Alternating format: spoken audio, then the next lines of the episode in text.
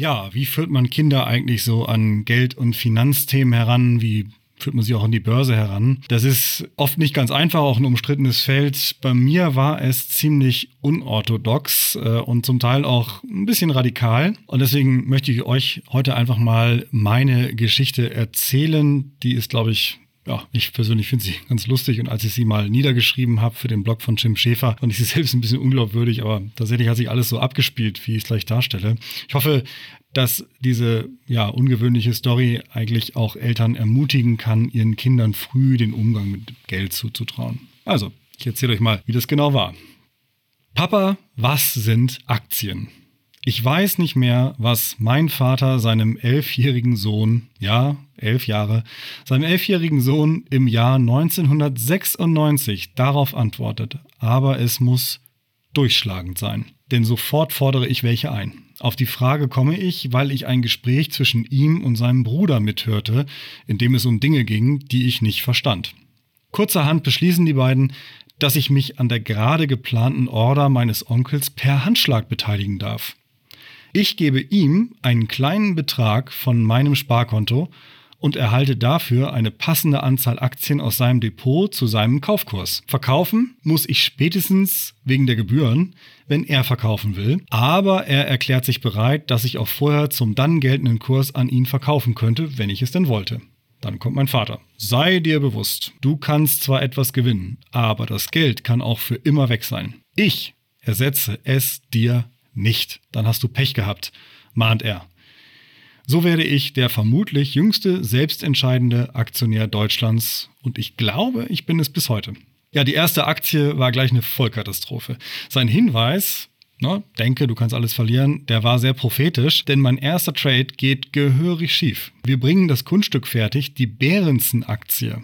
Ja, meine erste Unternehmensbeteiligung geschah als Kind an einem Schnapsproduzenten.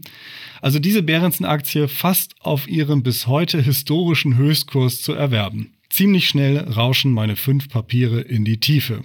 Mein Interesse an dem ganzen Börsentheater steigt in den nächsten zwei Jahren jedoch gewaltig an und ist der Beginn einer langen Geschichte. Der Kleine lernt, was ein Konsumkredit für Autos bedeutet. Ja, zwischendurch, bis ich dann so richtig mit der Börse wieder starte, passiert aber noch etwas anderes in Sachen Finanzbildung. Zunächst mal nervt es mich, dass wir kein teures Auto haben. Wieder mal mein Vater. Viele Menschen leihen sich Geld von der Bank um sich ein Auto kaufen zu können, für das sie noch nicht genügend Geld gespart haben. Das ist ein sogenannter Kredit. Allerdings müssen sie der Bank deshalb viel mehr Geld zurückgeben, als sie sich geliehen haben. Das nennt sich Zinsen. Gibt er mir so einen ersten Einblick in den Erwachsenenkonsum. Und dann sagt er etwas, das ich wohl nie vergessen werde. Zinsen für Kredite, um sich teure Autos zu kaufen, sind der Preis dafür, dass man nicht warten konnte oder sogar vollkommen über seine Verhältnisse lebt. Damals habe ich diesen Ausdruck zum ersten Mal gehört, über seine Verhältnisse leben. Ja, mit 13 Jahren verhandle und verwalte ich mein eigenes Klamottenjahresbudget. Gut, das Autothema ist erstmal vom Tisch. Bleibt aber der Streitpunkt Kleidung. Mein Vater und ich sind uns notorisch uneinig, wie viel denn so Hosen, Pullover, Schuhe, Jacken etc. kosten dürfen. Lösung, ich kriege ein Jahresbudget. Das wird einmal im Jahr verhandelt und danach ist Ruhe. Kein Ton, die Pforten sind geschlossen. Wenn ich mehr will, muss ich es selbst bezahlen. Rigoros. So lerne ich mit 13 Jahren nicht nur budgetieren, sondern Budgetverhandlungen und die Selbstdisziplin, das erhaltene Geld nicht sofort für irgendetwas auszugeben und mich an meinem Plan zu orientieren. In den Verhandlungen geht es hoch her. Ich bereite mich gut vor, argumentiere mit durchschnittlichen Kosten für Kleidungsstücke und setze auch Preisanker. Papa bekommt von mir natürlich nur die höheren Preise vorgelegt, von denen ich dann großzügig, man will ja vernünftig erscheinen und nicht gierig, etwas abziehe für eine realistische, sparsame Berechnung des Budgets. Außerdem beziehe ich soziale und psychische Faktoren mit ein. Wenn die Kleidungsstücke zu billig sind, werde ich ausgegrenzt und fühle mich schlecht. Das allerdings hat nicht so gut gewirkt, weil ich hier zur Souveränität erzogen werden soll. Generell übrigens bekam ich damals ein vergleichsweise hohes Taschengeld. Ich musste davon aber so gut wie alles selbst bezahlen. Es gab bei uns nur wenige Extras zwischendurch. Das war mit 13 Jahren. Ja, aber ebenfalls mit 13 Jahren geht eine wilde Party los, denn das war alles nur der Auftakt. Der Knaller kommt am 23.06.1998. Ich habe extra nochmal nachgeschaut, ich habe die Unterlagen nämlich noch. Mein Vater und ich erzählen dem überraschten Sachbearbeiter der Dresdner Bank,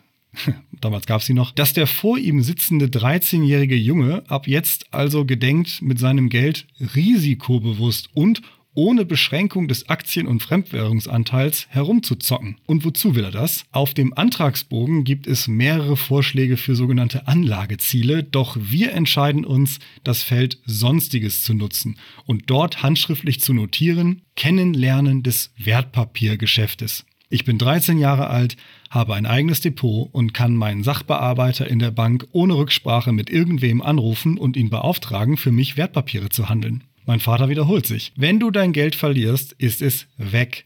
Ich erstatte dir nichts zurück. Er lässt mir komplett freie Hand, freut sich aber, wenn ich es ihm mitteile, sobald ich trade, wenn ich ihn also informiere und ihm Bescheid gebe. Das mache ich natürlich gerne, denn ich will mit ihm ja auch fachsimpeln. Drei Wochen später, am 14.07.1998, kaufe ich meine ersten Aktien unter meinem Namen für mein eigenes Depot. Zwölf Stück von Bayer zu einem Kurs von 92,60 Euro. Entschuldigung, 92 D-Mark 60. 92 Mark 60, so hat man das gesagt, genau. 92 Mark 60. Macht also zusammen 1111 Mark 20 und kostet mich 10 Mark und 5 Pfennig Gebühren. Wow, Pfennig, stimmt, nicht Cent.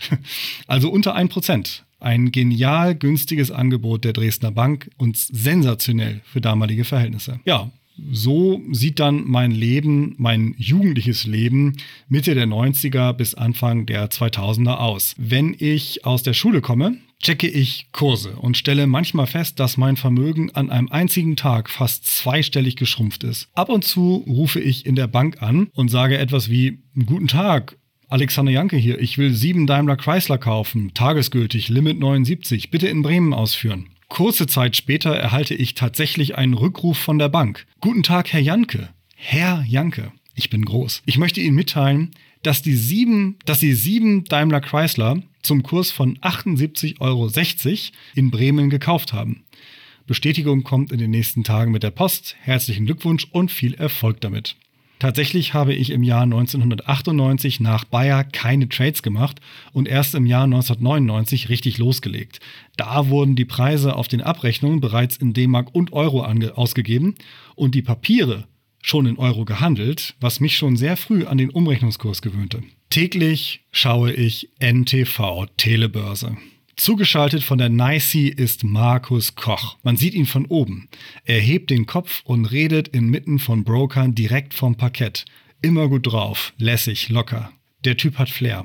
Für mich der Inbegriff von cool. So dermaßen, dass ich mich damals ärgere, seine Frisur mit meinen Haaren niemals hinzubekommen. Koch, Friedhelm Busch und Costolani sind für mich die ersten Gesichter der Börse. Vor allem Koch und Costo stehen neben eher drögen Markteinschätzungen immer auch für Börsenkultur. Koch, obwohl Deutscher, ist das US-amerikanische Street Smart Smile. André Costolani ist der gebildete europäische Gentleman mit Oper-Dauerkarte und Klassiker-Zitat im Ärmel. Causeure sind bzw. waren sie beide, Costo ist ja schon tot. Zu, und zu irgendetwas dazwischen, also zwischen dem Street Smart Smile und dem europäischen Gentleman, will ich mich emporpubertieren. Ja, ich bilde mich weiter, meine Familie unterstützt mich und ich zocke, zocke, zocke. Ich lese viel Börsenliteratur und spreche einmal pro Woche mit einem anderen Onkel über Wertpapiere und Wirtschaft. Donnerstags fahre ich in den Supermarkt, schleiche mich zum Zeitschriftenregal, blättere die Börsenzeitschriften durch, notiere mir, wie die Stimmung in den Medien ist, um aus den Daten Kennzahlen zu entwickeln, mit denen ich überhitzte und unterkühlte Märkte erkenne. Psychologie, antizyklisch anlegen, ihr wisst schon. Klappt alles nicht, Macht aber Spaß. Ja, kurzzeitig will ich investieren wie Warren Buffett. Rufe deshalb in der Investor Relations Abteilung von Coca-Cola an und trage so schneidig, wie meine Teenager-Stimme es erlaubt, mein Anliegen vor. Guten Tag, Alexander Janke hier. Ich verwalte einen kleinen Fonds und benötige Ihre Geschäftsberichte der letzten zehn Jahre. Bitte schicken Sie diese an folgende Adresse. Es kommt tatsächlich ein Paket mit den Geschäftsberichten der letzten sieben Jahre, verbunden mit einer Entschuldigung. Man habe wirklich gesucht aber partout keine älteren gefunden und hoffe, es helfe trotzdem. Gekauft habe ich nicht. Einmal fahren mein Vater und ich sogar zu einer kleinen Regionalbörse, Hamburg oder Bremen, ich weiß es nicht mehr, wo ich kurz mit einem Mann im grauen Anzug sprechen darf. Das alles steigert mein Selbstbewusstsein enorm. Mit folgenden Aktien habe ich damals maximal wüst gespielt, sie selten über Jahre und meistens nur wenige Monate, Wochen, manchmal nur einen Tag lang gehalten.